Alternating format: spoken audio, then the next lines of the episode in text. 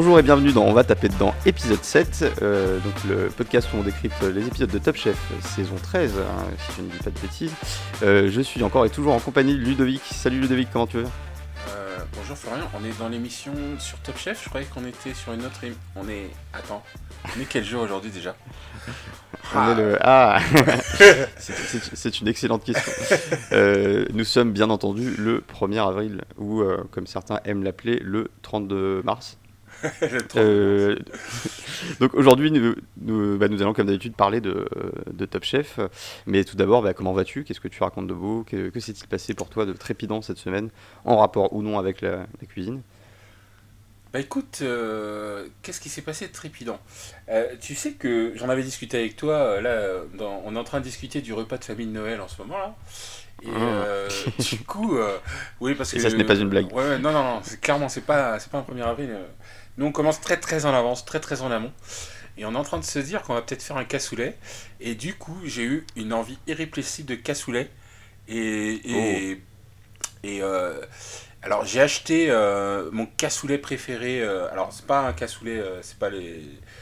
C'est pas les marques que vous connaissez, mais en gros, il y, a- il y a un cassoulet qui est fait par, un, par des petits producteurs qui, qui font ça euh, avec. euh, Du côté de Nantes, j'imagine alors, euh, c'est ouais, c'est du côté de Nantes et euh, qui font ça avec du porc et, et un peu de mojette et, et des mojettes. Alors, je sais pas si vous savez ce que c'est les mojettes. Je sais pas du tout. Mais mojettes, alors, tu, ne- tu, euh, je savais pas que tu me vous voyais je parce que je je vais là en fait c'est l'émission où je parle aux auditeurs directement. Ah, c'est merveilleux. Donc les mojettes, euh, c'est les mojettes de Vendée. Euh, c'est un, c'est une sorte de haricot en l'occurrence. Et ce qui est pas mal avec ce, ce haricot, parce que moi je deviens très très vieux, j'ai du mal à, à digérer les, les haricots euh, avec des peaux épaisses. Et- Mhm. Et, et du coup, bah, les haricots rouges par exemple, j'ai un peu de mal beaucoup avec ce genre de haricots. Et des problèmes de digestion. Moi, je vous passe les détails, hein, c'est dans une autre émission. euh, vos problèmes de digestion. Euh, qui est sur un autre podcast, abonnez-vous. Et, et donc les mojettes, ils ont une, peau- une peau plus, plus, euh, moins, moins, moins moins épaisse, et du coup c'est plus facile Mhm. à digérer. Oh, Et- intéressant.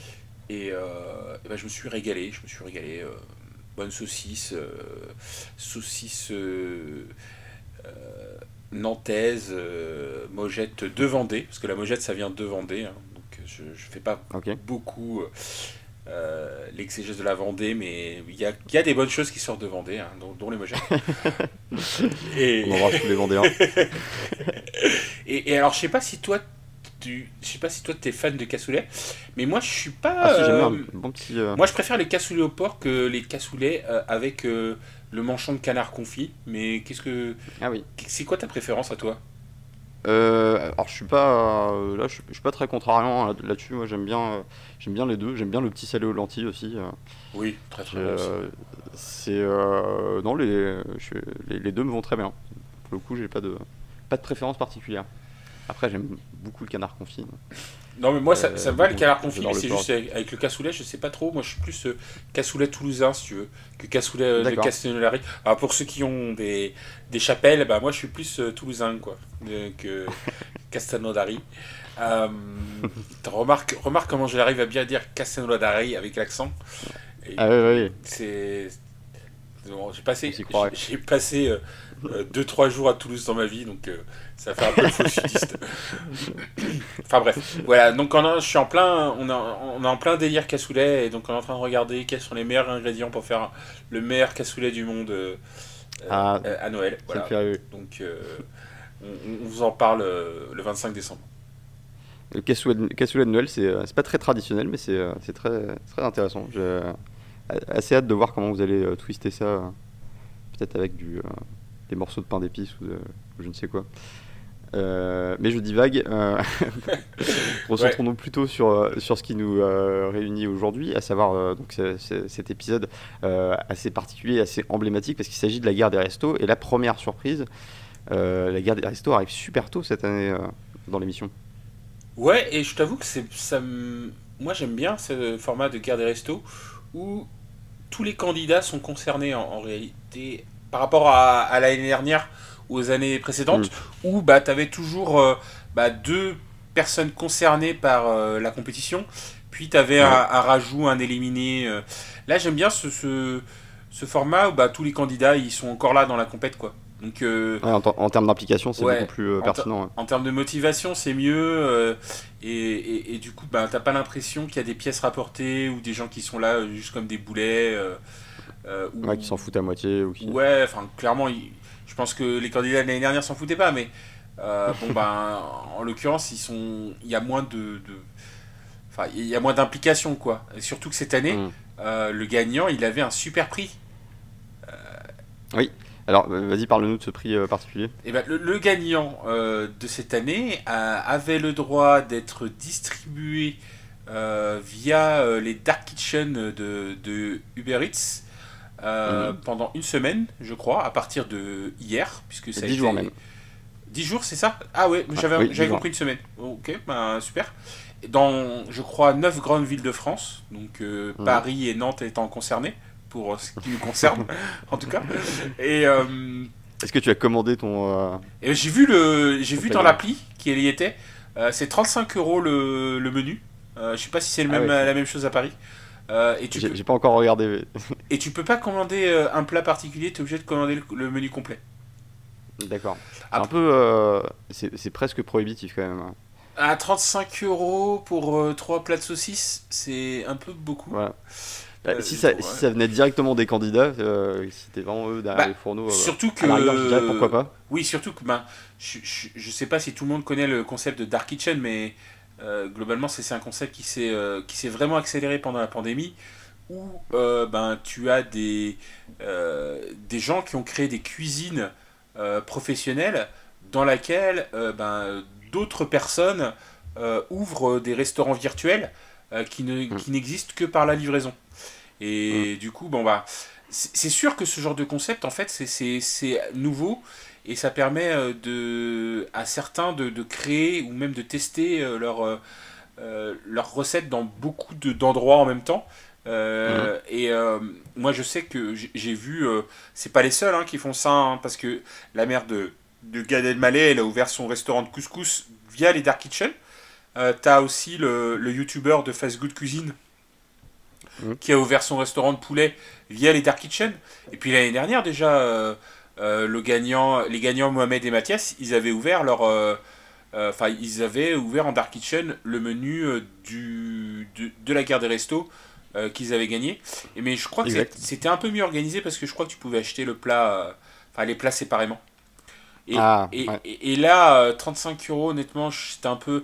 Alors, on en parlera hein, tout à l'heure. hein. Moi, euh, la saucisse, euh, pour moi, euh, la vie est une saucisse, donc euh, forcément.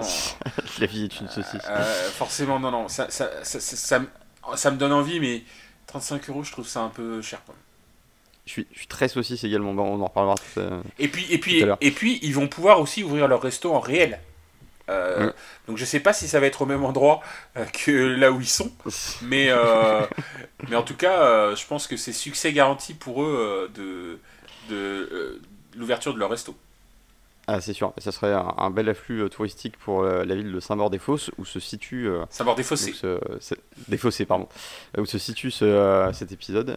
Euh, je- on, on salue au passage tous les Saint-Maur des Fossois. Je ne connais pas du tout le gentil, donc euh, pardonnez-moi. Euh, mais peut-être qu'on regardera par curiosité tout à l'heure. Donc voilà, une garde de- des restos qui implique donc tous les candidats. Alors c'est c'est assez intéressant le, le- le choix des le choix de la production euh, pour les, restaurants qui ont été euh, sélectionnés. Euh, alors j'ai appris dans un article que, bah, que c'était très très compliqué de trouver les, les restos pour la production. Donc ils devaient euh, commencer à écumer bah, un peu toute les- toute l'île de France à partir d'avril-mai pour chaque saison pour prospecter. Et, euh, et apparemment, ils, bah, ils doivent sélectionner euh, des restaurants. La, la contrainte, c'est que euh, il faut que ce soit soit dans la même rue, soit dans des rues très, ad- très adjacentes. Et il faut aussi que les, les restos aient des typologies assez différentes, que ce soit pas le même type de, de, de restaurant. Donc c'est autant de facteurs de, de complications. Et Mais donc, Est-ce que c'est des bah, là, restos qui ferment? Parce que c'est bizarre, Alors- parce que tu vois, transformer le. Il y a des restos qui sont complètement transformés après. hein. Alors, c'est sûr, je me suis posé la question. Euh, j'ai pas de certitude là-dessus. Euh, j'ai l'impression que euh, bah, qu'ils essaient de, enfin, qui, contactent des, des, restaurants qui sont déjà, en, enfin, qui sont en cours d'activité. Et mais j'arrive pas à savoir si c'est des, restaurants qui, qui, comptent fermer ou qui, c'est, c'est pas complètement évident. Toujours est-il que la sélection pour cette guerre des restos est assez haute en couleur donc on, se retrouve avec un, restaurant indien, avec une, euh, une, grande baie vitrée euh, assez lumineuse, euh, un bel espace à l'intérieur. bon, un mobilier très marqué restaurant indien. Ouais, alors c'est pas très indien, hein, c'est plutôt, on va dire, c'est très indien. J'ai dit restaurant indien. j'ai dit restaurant indien. Ouais, non mais je veux dire, c'est pas, c'est très marqué indien dans notre esprit, mais en l'occurrence, c'est pas du tout indien, euh, les meubles, euh, les meubles du 16e, là, c'est plutôt restaurant indien Pondichéry, en, en gros. C'est l'image qu'on se fait euh, de l'Inde de Pondichéry. Pondichéry, c'est, une enclave française qu'il y avait en Inde. et mm. où effectivement il y avait un comptoir commercial un comptoir commercial et mais clairement enfin pour, pour, connaître des gens qui habitent en Inde c'est pas du tout ça l'Inde oui non mais clairement c'est, c'est, un peu voilà c'est, un peu la version euh, pas Disneyland, mais tu vois le, tu vois le truc, quoi. C'est un peu le, le truc avec les potards à fond sur les, sur les clichés. Euh, donc voilà, euh, avec une, une, cuisine intéressante et qui a un four tendor qui a l'air d'être assez vite plébiscité par les candidats. bien que la première question qui me soit venue à l'esprit quand j'ai vu ce truc là, c'est bon, ça a l'air cool, effectivement, ça peut être chouette, mais qui parmi les, candidats a déjà utilisé ce truc là et est-ce que c'est une bonne idée de se lancer avec un, appareil dont on ignore le fonctionnement ou la façon de réagir, euh, ça c'est une autre question. Euh, donc voilà, euh, il y a pas mal, de candidats qui ont l'air assez emballés par, par ce, resto-là, en grande partie pour, pour la cuisine et puis l'espace qui est quand même pas complètement dégueu. mais je réalise qu'on n'a pas parlé des équipes. Oui. Donc, donc bah alors les trois équipes qui sont composées, donc il y a, on a Arnaud, Michael et Wilfried. Ensuite, on a euh, Lucie, Louise et Pascal, et euh, suivi de, euh, pour la troisième brigade, de Sébastien, enfin brigade non, parce que les brigades ont été éclatées à l'occasion, Sébastien, Lilian et Thibaut. Ouais, il y a une équipe de, enfin il y, a un équipé de chaque couleur, je crois. Et il y a une équipe qui a fait sens pour moi, c'est Arnaud, Michael et, Wilfried. Ah, mais pour quelle raison? Non, j'ai l'impression. Déjà, Arnaud et Michael, ils s'entendent bien. On l'a vu dans les épisodes précédents. Euh, et, et je sais pas, Wilfried, il a l'air d'être complémentaire, à la fois complémentaire et dans le même mood que, que les deux, quoi. C'est vrai. Il y avait des équipes qui étaient, euh, qui étaient plutôt bien, euh, bien, bah, bah, bien, bien constituées, quoi. Et, et, donc oui pour le, deuxième resto donc là le deuxième resto c'était c'était lequel? Ah oui c'était le bistrot avec le, bar gigantesque ouais la brasserie. Mais qui était pas mal pour le, coup. parce que des fois, ils nous montrent des trucs complètement défoncés. Et là, euh, ouais. moi je. Bah, en bon état. Ouais, c'est ça. Euh, je regrette que le, le comptoir gigantesque n'ait pas été euh, exploité dans le concept parce que donc là il fallait, fallait des concepts très forts donc comme c'était précisé par ton grand ami FRG on, en parle, on en parle, François Régis on en parle t'inquiète on en parle chaque année t'inquiète et, euh, et euh, ouais, non, j'ai trouvé ça étrange que, euh, que ce grand grand bar, enfin ce grand comptoir n'ait pas été plus plus exploité que ça. et je pense qu'il y avait du potentiel là-dessus. et puis le fait que la salle soit toute en longueur aussi. Bon, la cuisine n'était pas ouf, mais ça reste très honnête si on compare avec le troisième restaurant. Et alors là, attention, ils ont sorti le, grand jeu parce qu'on se retrouve avec un karaoké slash salle des fêtes slash salle de mariage. C'était pas un restaurant. Euh, c'était ouais, c'était un, truc étrange avec une cuisine et beaucoup, beaucoup, beaucoup de boules à facettes, de spots, de paillettes, de lasers, de trucs dans tous les sens qu'ils ont d'ailleurs jugé bon de laisser euh, allumer à fond pendant toute la partie préparatoire euh, du concept. je sais pas si tu as remarqué, mais ils avaient des, lasers plein la figure. Euh, et d'ailleurs, le laser, c'est la seule occurrence de laser qu'on aura dans cet épisode parce qu'on n'a pas entendu le, ah, le mot laser, c'est vrai. est-ce qu'on est qu'on le regrette? Je ne sais pas. Euh, voilà. donc voilà, alors quels sont les, euh, les, différents choix qui ont été effectués? Eh bien c'est bien simple, la salle des fêtes euh, que tout le monde semblait bouder, bah, c'est finalement Arnaud, Michael et Wilfried. Qui sont fait un petit peu entubés par, par l'autre équipe, hein, je pense. Hein. dans quel sens? Bah, Dans le sens où à la base ils voulaient tous les deux, donc Arnaud, Wilfried et Michael, et mm. l'équipe de Louise, Lucie, et, Pascal, voulaient le restaurant indien tous les deux. Mm. Euh, et, euh, et l'autre équipe, la dernière équipe avec Sébastien, euh, Thibaut. eux, ils se sont jetés sur le. ils sont jetés sur la brasserie, donc eux, ils étaient tranquilles. Et après, il y a eu des palabres. je sais pas combien de temps ça a duré, ça a duré en réalité parce que c'est la télé surtout cette phase-là, c'est enfin, euh, en gros, euh, bah, c'est euh, un concours de qui lâche le morceau en dernier. Ouais, c'est ça. Il n'y a pas, il a pas vraiment d'argument. Enfin, le, il y a Stéphane Rottenberg qui dit, bah, allez-y, débattez, il faut prendre une décision. Bah, T'as pas le choix à la fin, t'es obligé de prendre un truc. non, mais c'est une, une, baston de regard en fait. Le, bah ouais. Non, mais après, c'est vrai qu'il y avait deux. Enfin, je, le, la discothèque, et on, le verra après, franchement, c'était pas un cadeau quoi. Et moi, je comprends que personne la voulait. Et, mm. et, à la fin, quand même, euh, j'étais, j'étais un peu triste. Enfin, en gros, Arnaud, Michael et, Wilfried, je pensais qu'ils allaient euh, regretter ce choix. Donc, mm. en partie, ils vont le regretter parce qu'il y a pas mal d'incidents par ailleurs, mais euh, mais euh, bon, bah, ils se sont bien sortis parce qu'ils n'étaient pas partis avec euh, le meilleur euh, cheval. Hein, voilà, ils ont d'autant plus de mérite. Ça, c'est ça c'est clair et net. on passe au deuxième restaurant qui est donc le restaurant indien qui va être un peu relooké façon méditerranéenne par donc Louise, Lucie et Pascal. Bah, je trouve que. bon, on en reparlera plus, plus tard, mais ils en ont fait un truc assez chouette. Euh, bah, et pour finir. D'un ordre général, cette année, il n'y a pas eu de faute de goût, hormis euh, un Stormtrooper oh, par-ci par-là. Il y, a eu à, un Stormtrooper près. J'ai l'impression que les, les candidats, ils sont pas partis dans des trucs un peu alambiqués comme certaines années où tu ramenais des scooters ou, non, ou des ou des bottes de paille ou enfin des trucs comme ça.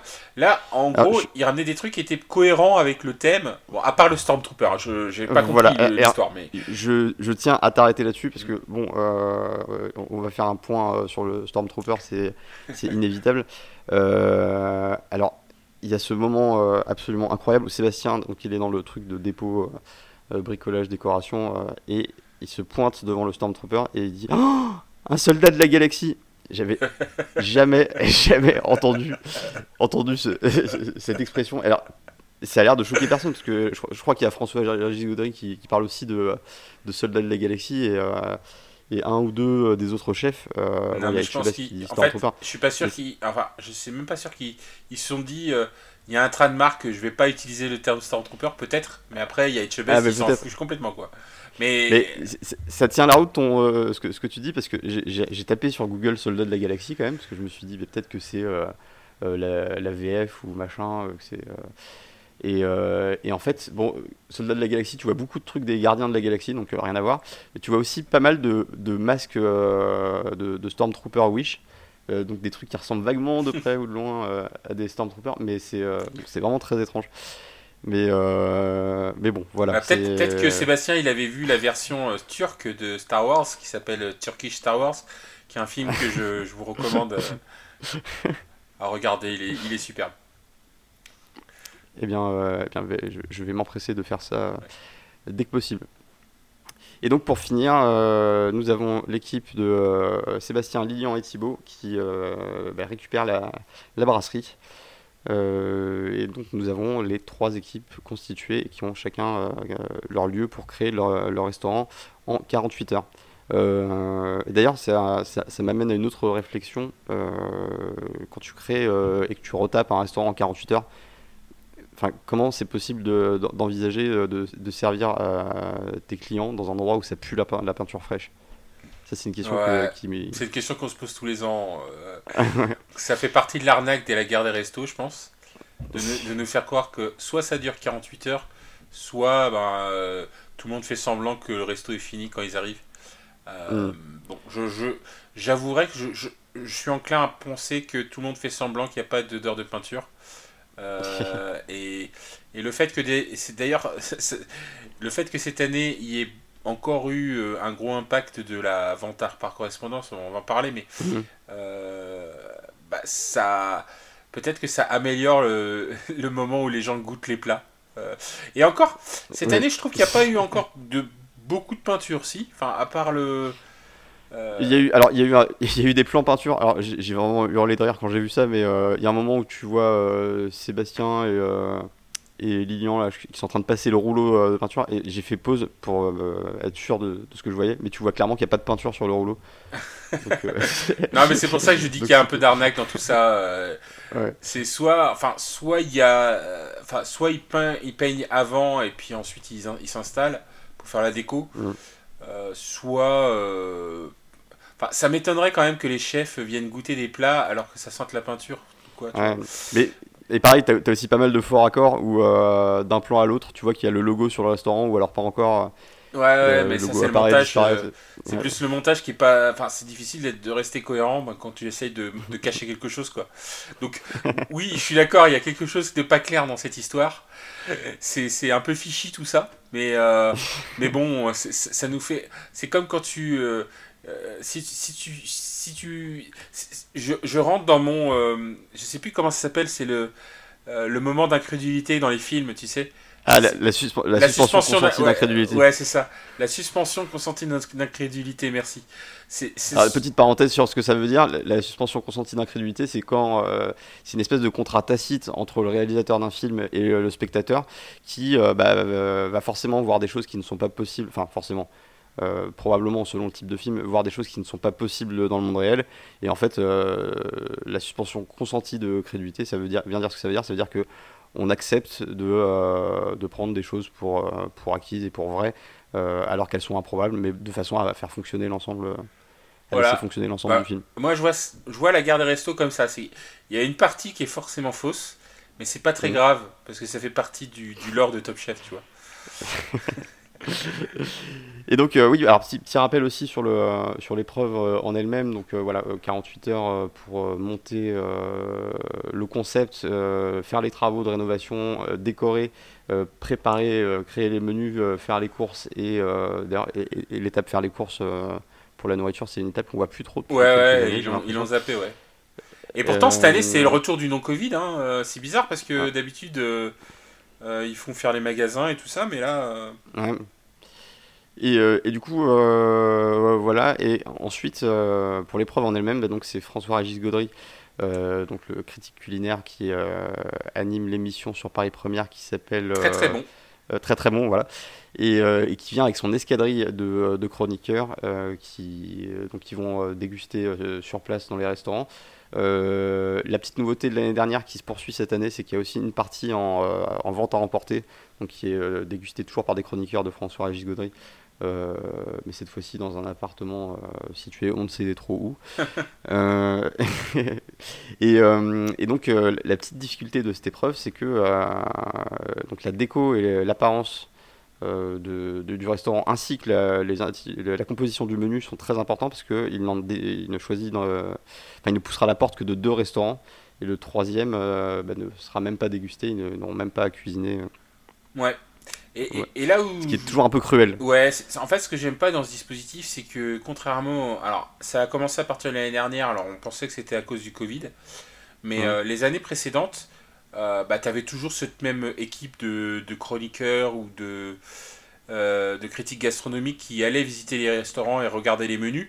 Mais il y avait une sorte de décision collégiale à aller ne pas visiter un restaurant. Alors que là, il n'y a qu'une seule personne qui décide, et donc euh, s'il fait un choix qui nous plaît pas, ben, on sait à qui, qui en vouloir. quoi. Euh, euh, et, en fait, je comprends pas pourquoi ils ont gardé ce dispositif où seul François-Régis Gaudry. Alors, il faut savoir que Très Très Bon, c'est une émission de Paris Première. Paris Première appartient au groupe M6, groupe M6 où est diffusé Top Chef. Donc, il y a une cohérence dans tout ça. Euh, c'est normal que François-Régis Gaudry et, toute son équipe de Paris Première euh, fassent euh, ce rôle-là. Ce rôle-là, ce qui n'était pas le cas les années d'avant, hein, alors que très très bon, ça existe depuis 10-15 ans, tu vois. et, mais la première étape où ils choisissent, Moi, je trouve ça dommage qu'il n'y ait que François-Régis Gaudry qui choisit. Ouais, parce que bah, c'est très jupitérien. euh. Voilà, c'est ça.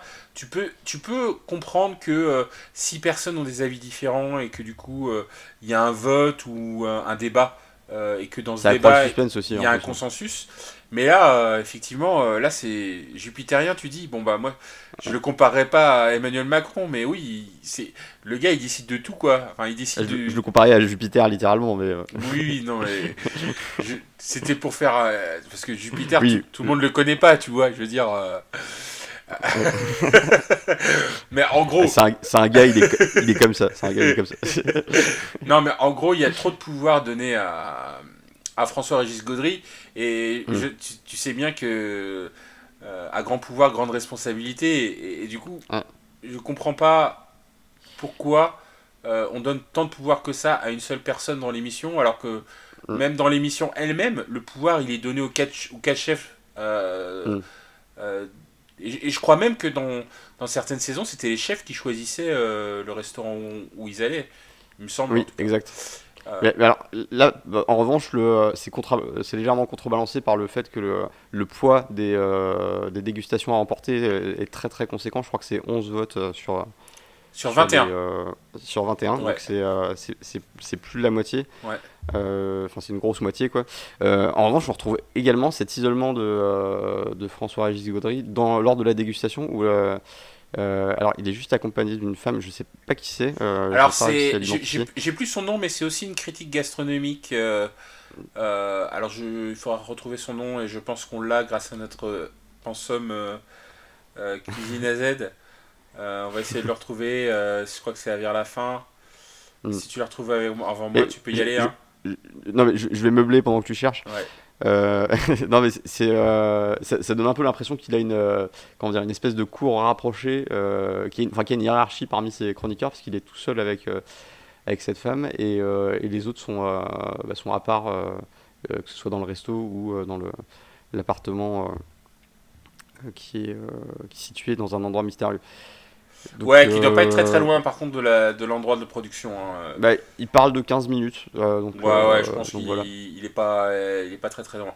Donc j'ai pas retrouvé Mm. le nom de la, de la charmante dame qui est avec De la femme mystère. euh, mais euh, je, je sais que j'ai déjà vu dans, je l'ai déjà vu dans très très bon, et c'est une critique D'accord. gastronomique. Euh, si mes recherches aboutissent, je, je vous le dirai plus tard. Euh, très bien. Alors, euh, donc là, on a exposé euh, le, concept de cette épreuve. On a vu un peu quels étaient les restos. On peut passer à la phase de, bah, création des concepts. Donc, d'un côté, on a donc l'équipe composée d'Arnaud, Michael et Wilfried qui décident de se lancer après une courte hésitation sur le thème des sous-marins. Qui aurait pu marcher hein, euh, euh, quand on voit la façade qui était un peu noire, un peu, euh, un peu shady. tu, peux tu peux t'imaginer pourquoi pas faire un truc sous-marin ou dans lequel tu pourrais manger bah, des fruits de mer. et, là, tu te retrouverais avec un, concept assez marqué. Enfin, c'est un truc que je visualisais assez, bien, même si s'il n'y aurait pas forcément eu une très grosse, originalité si, si c'était les seuls marqueurs du, concept. Finalement, il s'oriente vers la saucisse sous l'impulsion de Michael. Euh, et alors là, ça devient la frénésie de la saucisse. hein. C'est, euh, ça part en karaoké saucisse, ça part en Hakunama saucisse, ça part en. en- c'est- donc les amateurs de saucisses sont plus que servis. Et ce qui tombe bien parce que c'est mon cas et le, le tien, comme on l'a vu tout à l'heure. Ah non non, mais clairement Euh, euh, là, euh, Michael, il m'a, il m'a épais avec son concept. hein. Dès le début, j'ai prié euh, pour qu'il soit pris. Ah non mais alors on en reparlera aussi mais euh, euh, dès le début j'étais assez euh, certain du, du résultat en termes d'ouverture ou non du, des, des restaurants. Ah ouais? Et on, en, on en reparlera tout à l'heure. Ah oui Parce, parce ouais. que moi, non. Enfin, moi, euh, ça m'a un peu surpris, mais on en parlera tout à l'heure. d'accord. Et, et je voulais juste prendre cette petite parenthèse pour dire que le nom de la dame, c'est important quand même de trouver son nom, c'est Marie-Laure Fréchet, ok qui est une critique gastronomique euh, qui est plutôt euh, euh, centrée sur la, sur la cuisine du Nord, puisque je crois qu'elle elle habite dans le Nord, ou en tout cas, elle, elle, elle, elle est cofondatrice d'un festival à Lille qui s'appelle Festival Mange. Hmm. d'accord Euh, bon bah on a identifié la femme mystère merci Ludovic Et donc, euh, donc oui, le concept de la saucisse, euh, alors c'est pas seulement la saucisse, c'est la saucisse de l'entrée au dessert. Ouais. Ce qui était assez audacieux et euh, bah, ce qui était euh, bah, plutôt un bon, un bon concept, euh, même si parfois c'était un petit peu acrobatique, euh, notamment sur la partie dessert. Euh, sur le sur le sur le- l'aspect de la déco, donc je crois que c'est Arnaud qui est envoyé s'en charger. Ouais. C'est une phase assez marrante hein, parce qu'on voit qu'il est très difficile dans le magasin de déco et euh, on, on sent que l'employé euh, du, euh, du dépôt est complètement. euh, Enfin, qu'il en peut plus de ce mec. ça, ça- ça se voit assez qu'il qu'il- qu'il est assez fatigué par les. euh, par l'exi- l'exigence d'Arnaud. Euh, pour le coup, ça paye parce que euh, ils en font quand même un truc assez joli. hein. C'est euh, euh, côté un peu industriel, euh, mais avec du bois, avec. euh, Ouais. Euh, Il y a une certaine sobriété dans la déco qui marche bien. Euh, la tête de buffle, bon, c'est un peu le marronnier aussi de la guerre oui, il y a toujours une tête de d'ani- bestiole à Il un y a moment. toujours une tête d'animal à un moment donné. Et puis après, ça va bien avec l'aspect euh, complètement viandard du truc, quoi. Euh, Voilà. De mettre de l'animal euh, mort. Ça, marchait plutôt bien. Euh, petite, euh, petite info intéressante, j'ai euh, appris que, euh, enfin, j'en sais un peu plus sur le budget euh, des, euh, des candidats pour, euh, pour les restos. Alors c'est la- les meubles sont pas achetés, hein, ils sont loués. Et, et donc chaque, euh, cha- chaque, équipe a un budget de, de 2000 euros euh, qui comprend la location euh, des meubles et des- de la décoration, des plantes, mais également euh, bah, les achats euh, alimentaires pour, euh, pour cuisiner. D'accord. 1000 euros au total Il faut, faut- il faut 2000, faire 2000 euros au total. 2000 euros. Enfin, total. pour, D'accord. par, par équipe. Par équipe. Ok. Donc, Bah, euh, mais pour, pour, pour tout. Pour la déco, pour la, euh, pour la nourriture, pour le. bah, je suis assez surpris. Enfin, je sais pas combien ça coûte la, la déco et, le- et les chaises et les tables parce qu'ils achètent quand même les chaises, Non, les c'est- tables, la déco. Non, euh, c'est c'est de la location. C'est ah, de la location, louer, les, meubles. D'accord, donc c'est doit être c'est loué, ce qui devient euh, un peu plus crédible. loué pour deux jours, quoi. D'accord. Ok. Voilà. Bon, ok, c'est ça, du coup. Mais euh, ouais, mais c'est un bon petit budget hein, quand même. Enfin, c'est pas un budget Ouais. euh, de malade hein, et en même temps, euh, ils arrivent à faire des trucs. Enfin, je suis toujours surpris du avec ce budget du nombre de trucs qu'ils sont capables de faire quand même. C'est- Ouais. 2000 Non, c'est euros, c'est sûr que c'est assez impressionnant. ça part vite. Et après, sur, ah, sur la déco de, de Philo Saucisse, là, euh, honnêtement, Arnaud, je trouve qu'il a fait un. Parce que on se souvient quand même d'où ils partent. Hein. Euh, ils partent Oui. dans un truc euh, d'une guinguette. De la salle euh, des fêtes. euh, Ouais, ouais, de, de Saint-Maur-des-Fossés. Hein. Et, et- Il y a eu de la queue leu là-dedans, tu vois ce que je veux dire. Et- et- et c'était pas des saucisses de Strasbourg. voilà, j'en étais sûr. De toute façon, c'est un épisode. Alors, excusez-nous, chers auditeurs, c'est un épisode où on va parler de saucisses. Et du coup, forcément, il va y avoir ces, Ah non, mais, ces sous-entendus malsains. euh, de non, non, mais il y avait rien de nerveux dans ce que je disais. Non, c'était pas du tout. C'était pas du tout le sens de ma phrase. Non, de la, queue- la leu au, au sens euh, la- littéral, la Bien chanson sûr. la, la queue leu avec les. euh, voilà. Bien sûr. C'est peut-être le, si- c'est peut-être le si tu vois ce que je veux dire qui était, euh, qui t'a induit en erreur. Mais euh, euh. Oui, ça m'a ça m'a rendu. Ah, Et euh, après, l'un n'empêche pas l'autre. Euh, mais vas-y, je te laisse continuer. non, mais ce que je voulais dire, c'est que Arnaud, il a fait un super boulot quoi, pour transformer un, cet endroit-là en un truc bon, qui était, en fait, qui était, on va dire, bistronomie classique, on va dire. Enfin, il a transformé ça Mhm. en, en, bistrot, pas de quartier, mais un, un bistrot moderne, tu vois. Et, euh, Mais c'était hyper bien fait. Ouais. Et puis il, il a littéralement mouillé le maillot pour, euh, pour la déco, hein, parce qu'il y a ce, petit passage où il se fait euh, littéralement euh, euh, tsunamiser par le bus qui passe dans la rue pendant qu'il est en train de Ouais, déco à l'extérieur. Non, mais en plus, il n'y a même pas de. Il y a Ouais. même pas de. Ouais, il y a- y, y un petit trottoir, quoi. Je veux dire, le bus, il passe à, à 2 mètres, quoi, du, de la vitrine. Et comme il pleut pas mal. Mais en plus, c'est au moment précis où il est en train de t'expliquer qu'il a horreur de salir les mains. Euh, et, Ouais. et là, il se fait, il se fait ravager. euh. En tout cas, euh, bah, beau boulot Arnaud, hein, c'était c'était vraiment très réussi. Euh, c'est euh, assez, euh, c'est un poste qui est pas évident, hein, le poste du décorateur dans la guerre des restos, parce que c'est un peu ingrat, t'es tout seul à devoir abattre un, un boulot phénoménal et t'as pas beaucoup d'émulation. Puis t'as toujours le, le moment où tu demandes l'avis de ceux qui sont en cuisine et ils arrivent euh, en sueur, avec un couteau dans la main, ils font Ah ouais, ouais, ouais, c'est super, et ils repartent, et, euh, ils repartent dans, la, dans la cuisine en courant. Et je, je pense que tu dois un peu te sentir seul au monde euh, et, et rapidement épuisé euh, quand tu. Mais après, euh, je pense que. Bah, en fait, t'as plusieurs sortes de coéquipiers. T'as les mecs qui s'en foutent parce qu'ils doivent faire la cuisine. T'as ceux Ouais, qui sont un a- petit peu ça, hein. concernés. Et puis, puis t'as puis t'as les contrôle fric. Euh, et et là, je parle de- du resto indien plutôt. Qui se disent ah mais il faut quand même que j'aille vérifier ce qui se passe parce qu'on sait jamais, tu vois. Et là Arnaud, je pense qu'il était un peu hein. tranquille parce que notamment il a fait un bon taf, mais ses coéquipiers l'ont laissé tranquille, tranquille quoi. Tu vois? Ouais, non, il n'y a pas eu de, il a pas eu de fausse note là-dessus, ça c'est pour le coup très bien déroulé pour eux. Euh, donc euh, voilà, euh, très belle décoration. Il y avait les, petites saucisses qui pendouillaient sur le mur, ça faisait ambiance boucherie charcuterie, ça marchait bien. C'était vraiment dans le thème à fond. Sur le, plan du menu, donc c'était plutôt intéressant. On avait une saucisse d'agneau et de poulpe en entrée, qui était très élégamment dressée d'ailleurs. Euh, c'est vrai qu'on retrouvait ce petit côté de, euh, poétique de, du poulpe qui caresse la saucisse. Et là, on va encore dire que je dis des, des, cochonneries. Euh, mais c'était. C'était c'était assez bien fait, plutôt élégant. Le concept de la saucisse inversée également était plutôt pas mal. Hein. Donc c'était une saucisse qui était plutôt végétale à l'intérieur. Euh, donc avec du chou, euh, oignon, ail, thym, euh, laurier, comme un peu, un peu de saindoux parce que sinon c'est pas drôle, de la carotte, du céleri. donc c'était plutôt intéressant avec un aligot à côté. J'ai pas une grande expérience d'aligot, mais. Bah, aligot, tu sais comment c'est fait. pommes de terre et de la tome fraîche. La tome.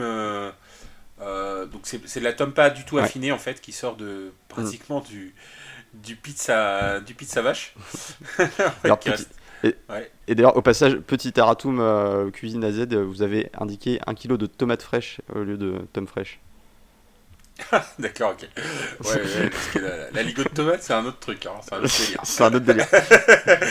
Euh, et, et, euh, et, et c'est facile à faire, mais c'est juste. T'as besoin, as un besoin de muscles sur ce truc-là. Parce que hum. tu, parlais des ah, repas de Noël. Euh, nous, une année à Noël, on avait fait un aligot. on, avait fait un aligot avec un bœuf bourguignon, pour te dire. Et, hum. et du coup, l'aligot, euh, honnêtement, j'avais, j'étais resté 5 minutes et après j'avais donné ça à mon beau-frère parce que ça avait crevé. Quoi. Parce qu'en fait, tu dois tourner le. En fait, tu, tu, tu, donc, une fois que tu as créé ta purée de pommes de terre, tu ajoutes ta tome fraîche au fur et à mesure dans la casserole et tu vas tourner, tourner, tourner, tourner, tourner, tourner, jusqu'à temps que ça file. En fait, que ça file comme, euh, comme un fromage qui, qui file quand il est fondu, tu vois. Et, euh, et, comme une euh, fondue, quoi. Voilà, il faut que ton aligot soit lisse. Enfin, en l'occurrence, mm. c'est un geste technique compliqué, quoi. Donc, bravo, pas évident, bravo pour ça. Et moi, ce que j'aime bien, c'est que ils sont restés. En fait, ils, ils, ont fait du. Ils ont rendu un truc classique, moderne. Dans le sens où mm. la saucisse et le chou, c'est un truc qui est en fait beaucoup fait, notamment euh, bah, quand tu as froid euh, en hiver, euh, parce que c'est mhm. réconfortant. Et notamment en Haute-Savoie, parce que je sais pas si tu, si tu connais la, saucisse qu'on appelle la Dio, qui se trouve ben, en Savoie. Mhm. Et qui, est souvent, et qui est souvent fait avec un, un embeurré, de, un, de, de choux. Et là, mhm. je trouve qu'ils ont transformé un classique français, donc la, la, saucisse et le chou, euh, et, ils l'ont pimpé, ils l'ont et bah, ils l'ont appelé saucisse inversée. Ben c'est bien ce que ça veut dire, c'est-à-dire que la saucisse était végétale et en fait la viande était cachée sous euh, sous. Et euh, une excellente idée. C'était très habile, très très appétissant et, très très bien réalisé. Est-ce qu'on peut en dire autant de leur dessert, le, donc le boudin blanc? Probablement. ah, on n'a pas cité le nom du resto aussi, le philo, saucisse. ça aurait pu se finir beaucoup plus mal que ça. Euh, clairement, clairement. Il y avait mieux à faire avec, euh, avec saucisse dans le monde. non, mais je, non, mais je pense qu'ils ont bien, ils ont, ils ont fait le bon choix. je pense que euh, voilà, ça aurait pu. Émission interdite au moins de, de, de, de 16 ans il y a des potentiels à ce que ça tourne mal. Euh, non, ils sont restés sages, c'est bien. Euh, le boudin blanc euh, en dessert, c'était osé. c'était. Bah, en fait, c'était osé. Ça n'a pas forcément fait mouche. Ça n'a pas marché parce qu'ils sont partis d'un classique, encore une fois, de la cuisine française, le boudin aux mm. pommes.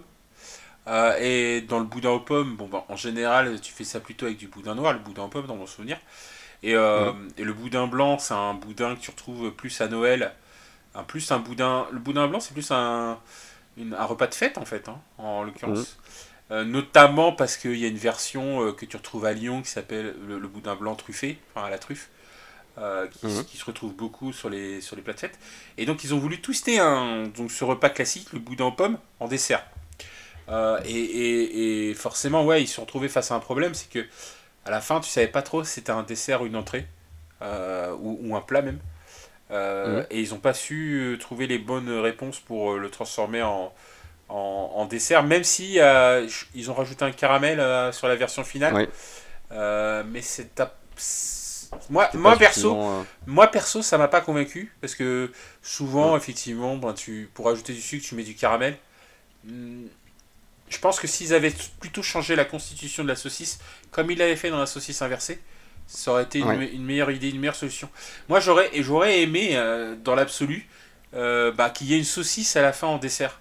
Et, je pense qu'ils auraient pu le faire. Ouais, voilà, c'est ça. Par exemple, j'en sais rien, mais. Ça aurait pu être marrant. Euh, qu'il y aurait une, ait une forme de saucisse à la fin et qu'effectivement on mange une saucisse en dessert. Et là, ils sont restés dans un truc. Enfin, ils n'ont pas trouvé la bonne idée. après, ils ont fait tellement de trucs bien que, bon, pas trop leur vouloir. Hein. Ouais. Mais sur le dessert. c'était handicapé plus que ça. Ouais, sur le dessert, c'était un peu moins bien, ouais. donc voilà. alors, sur la, sur la réalisation, on, ne peut pas passer à côté de, ça, mais ils ont eu la poisse technique mais euh, de, l'espace. Euh, les coupures de courant, les coupures tout court, les, euh, la lumière qui clignote, le, four qui marche plus, il n'y a plus de gaz, il n'y a plus de. mais c'est un, peu comme, c'est un peu comme l'année dernière, c'est-à-dire que je reprends, je reprends ton expression de, suspension d'incrédulité, enfin ce que tu as très bien décrit tout à l'heure. C'est-à-dire que l'année dernière, quand même, si on se rappelle, le restaurant qui a gagné, il avait brûlé dans la journée quand même. Enfin, le, la, cuisine avait été en feu. Euh, c'est vrai, je me rappelle, j'avais oublié. Et cette année, le restaurant, on en parlera tout à l'heure, mais en tout cas, ils ont eu énormément de problèmes. Euh, énormément de problèmes. Et même, moi, j'ai envie de te dire, la cuisine était dangereuse. C'est-à-dire que quand tu t'électrocutes, euh, quand tu es en train de faire la cuisine, c'est qu'il y a un problème plus massif que ça. Quoi. Alors, et, du coup, petite précision, petite précision de, euh, issue de mon passé de secouriste. Ouais. Euh, électrocuté, ça veut dire que t'es mort. Quand es ouais, pardon. Enfin, si tu prends des coups de oui, enfin, il y a des problèmes d'isolation, de, il y a pas de terre, enfin, t'as un, un, problème d'installation électrique. Euh, et moi, je soupçonne encore une fois que, bah, ils nous l'ont un peu caché, mais qu'ils n'ont pas fait la cuisine dans leur cuisine. Hein. Ah oui. Bah, au, au, bout de 3 ou 4 incidents. Euh, ouais, peut-être que pour des raisons de sécurité, ils les ont fait cuisiner ailleurs. Non, mais en gros, ouais, en gros, c'est. Euh, soit tu fais venir quelqu'un qui répare le truc. Bon, en l'occurrence, soit l'émission. Ah, mais là, il fallait EDF, GDF. Euh, ouais, non, non, mais là, il fallait, avoir des, gros spécialistes, tu vois. Et, bon, l'émission, peut-être qu'il y a un coût de production énorme, mais je. Hum. En fait, je pense pas, tu vois, et je serais pas surpris qu'encore une fois, on nous ait caché le fait qu'ils aient pas cuisiné dans leur cuisine. Et d'ailleurs, une fois qu'il y a eu ces incidents, je les ai pas beaucoup vus dans leur cuisine. Donc, je ne voudrais pas lancer le complot, mais quand même. Nous sachons toujours et encore. Euh, ah, et puis, hein, il se charcle le doigt méchamment quand même dans sa à fromage. Là. Je sais plus, sais plus ce que c'est, mais ça, fait un peu peur. Euh, donc euh, voilà, c'était un peu, un peu la guigne de ce côté-là. les autres équipes ont eu leur lot de gamelles aussi et d'incidents, mais franchement pas autant que eux. Là, c'était vraiment, c'était les 7 plaies d'Égypte, mais version cuisine. Tu vois. Euh, alors je te propose qu'on fasse un saut de puce du côté de l'Amarante. L'Amarante. Euh, donc l'Amarante. Alors c'était euh, donc le, le bistrot, la brasserie pardon. donc avec Sébastien, Lilian et Thibaut. Alors, donc ils, sont, ils ont décidé de partir sur un concept 100% végétal. Alors, pour le coup, très classique. Et pour moi, c'était un, un, premier point un peu un peu noir pour eux, euh, qui, fait que je savais j'étais convaincu dès le début qu'ils n'allaient pas ouvrir. Euh, ah. Il n'y a pas que ça, hein, mais euh, ils ont beaucoup appuyé au début sur le fait que François-Régis Gauthier voulait des concepts très forts, très marqués et très assumés du début à la fin. Et là, c'était pas, c'était pas complètement le, le, cas parce que le 100% végétal, on, on, voit ça presque à toutes les saisons. Il y a il y a presque toujours euh, une équipe qui, se, euh, qui part là-dessus, qui part sur le, le trait euh, le trait végétal ou le trait éco-responsable ou le trait enfin c'est un créneau qui est souvent souvent pris donc pas très original et, et l'autre point c'est bah, l'autre point c'est d'avoir envoyé Sébastien pour pour, pour la déco. Quoi. Pour la déco. Ça, c'était. Ou, euh, ou, euh, bah, il s'en est pas trop mal sorti. Moi, il y a eu il y a cet incident sur le Stormtrooper. J'ai pas tout Ouais, compris. Ah, j'ai- pas, j'ai pas tout compris pourquoi il, s'est- il est resté coincé sur le de la galaxie. Après, c'est assez, mais- c'est assez commun sur cette épreuve que les, les Ah candidats. oui, il y en a toujours un qui pète un Ouais, câble. hein. Il y en a toujours un qui, qui fait un, un truc qui nous échappe. Euh, Mhm. Mais la déco du resto, elle était pas si moche que ça. Ah non, mais Euh, pour le coup, je crois que c'est, je sais plus si c'est Lilian ou Thibaut qui a fait la déco. euh, euh, c'était, ce qu'il a fait était pas mal. hein. Le mur végétal, quand ils ont parlé de mur végétal, j'avais peur de, c'était, moi c'était de voir un truc. euh, Moi je j'ai, j'ai- peur, ouais, j'ai- j'avais peur qu'on retrouve un truc qui ressemble un peu à. Je sais pas, tu vois un Shine Garden avec des, euh, des gros murs euh, tout verts. euh, euh, et que ça fasse un peu trop, euh, trop, trop surchargé. Et en fait, je trouve que c'est plutôt élégant ce qu'il a fait. Mais Ouais. il, avait quand même un énorme boulet euh, bah, d'un mètre 90 euh, en armure euh, scintillante et euh, équipé de son, de son, de son blaster. Mais qu'est-ce que t'as contre blaster. les Storm bah, J'ai absolument rien contre les Stormtroopers, mais pour le coup, ça n'a vraiment rien à faire dans un restaurant dont le concept est 100% végétal. C'est impossible, avec la meilleure volonté du monde, la meilleure imagination, d'intégrer ça de façon cohérente à, à une proposition de restaurant 100% végétal qui s'appelle l'Amarante. Je veux dire, dans- Mais que ce soit dans le nom du resto ou dans le concept, il n'y a absolument rien qui permet de faire un lien, même très capillotracté, avec, euh, avec les, euh, les soldats. euh, eh, attends, qu'est-ce que t'as En gros, est-ce que t'as déjà vu un Stormtrooper manger de la viande? À partir de ce moment-là, pose-toi les bonnes questions. Alors, pour, pour qu'un Stormtrooper puisse manger de la viande, il faut qu'il puisse réussir à, à chasser. euh, Et, et pour ça, il faudra qu'il arrive à, à toucher quoi que ce soit avec, euh, avec quelque, quelque arme qu'on lui confie. Ouais, ouais, ouais. Enfin, bref, je pense qu'en fait, je suis, d'accord avec toi sur le fait que le concept n'avait pas, n'était pas si fort que ça. Après, il faut comprendre un truc, c'est que bah, les, les cuisiniers, ils connaissent euh, la personne qui vont les juger. Donc François-Régis Gaudry, il est très très connu sur le, par tout le monde, euh, euh, comme le loup blanc, euh, par tous les cuisiniers de Mm. France. hein. donc il n'y a pas, en gros, ils savent à peu près quelles sont ses lubies. Et il y a une des lubies de François-Régis Gaudry qui est quand même le végétal. Euh, moi, moi qui regarde énormément son émission, euh, malgré toutes les inimitiés que je peux avoir ou les désaccords que je peux avoir avec le bonhomme, très très bon, bah, je le regarde pratiquement toutes les semaines. Et il y a quand même quelque chose euh, qui pour moi est assez récurrent chez lui, c'est que bah, il, il est, il est dans le végétal. Enfin, en gros, c'est c'est un flexitarien dans le sens où il mange de la viande parce que c'est son métier, mais euh, il, il est plutôt orienté vers des cuisines euh, végétariennes, végétaliennes, euh, Mm. etc. Donc c'est là où j'étais pas trop convaincu que Alors- ce restaurant ne soit pas choisi. Et après, là où je peux être d'accord, enfin sur le choix, c'est euh, la façon dont. Alors après, donc le- la déco, elle était pour moi, elle était réussie à part euh, ce petit monsieur en blanc là, mais Voilà. le mais le et, euh, et en plus bon c'est vrai qu'ils ont pas trop utilisé leur bar euh, pour faire des, des, des, des show-off ou des trucs comme ça Euh, enfin Ouais, en tout cas on n'a pas pu le voir parce que ils sont pas été sélectionnés mais Ouais. euh, globalement leur menu quand on quand on le regarde donc il y avait un plat à base de l'entrée La feuille à c'était feuille de. c'était à base de coco euh, Ouais. et de CBD. Il y avait même de la CBD, du CBD dedans. Donc, euh, Non. si, si. J'ai euh, pas vu ça. Ah, si, si. Wow. Donc, le- la Ah, recette, mais je te crois, hein, mais. coco, c'était noix de coco, condiment de figue avec de la figue et du miel, condiment CBD avec du CBD et de l'épinard, et navet et pistache avec un navet daikon et, un, et, et- et de la pistache. En fait, son, le parti pris. En fait, au-delà du fait qu'ils aient choisi végétal, ils n'ont pas choisi comme euh, ceux qui ont choisi la saucisse ou ceux qui ont choisi euh, plus tard euh, la Méditerranée. Mm. En fait, le végétal, c'est plus un fil rouge, en l'occurrence, à lui seul. Mm. Et Oui. euh, pour moi, il faut rajouter quelque chose à ça. Et je pense que c'est ce qui se manquait à leur, à leur thème. C'est-à-dire que si c'était dit, on va faire végétal à l'indienne ou, euh, euh, Ou que des algues. l'hyper local à la française, ouais, ou que des algues, enfin peu importe. S'ils avaient fait un parti pris comme ça, à partir du, en, en se disant on ne fait que du végétal, d'accord, c'est un concept fort, mais effectivement, Mm. on est d'accord, on est en 2022, on n'est pas en 2015, donc Mm. les restaurants euh, végétarien, végétalien, bah, c'est pas, je dirais pas que c'est la norme, mais c'est, c'est pas surprenant, quoi. Donc, mm. clairement, je pense qu'il y avait, il manquait d'une, d'un choix éditorial de leur part sur, bah, ok, je suis un restaurant végétal, super, mais végétal de quoi, quoi finalement? Ouais, euh, c'est, ça manquait un peu. Après, leur, leur plat, euh, donc le cœur de chou rouge meunière, euh, qui était avec un jus de, de, chou corsé, là, ça, avait, ça l'air sympa. J'aurais bien, j'aurais bien goûté, enfin, plus par curiosité qu'autre chose, mais.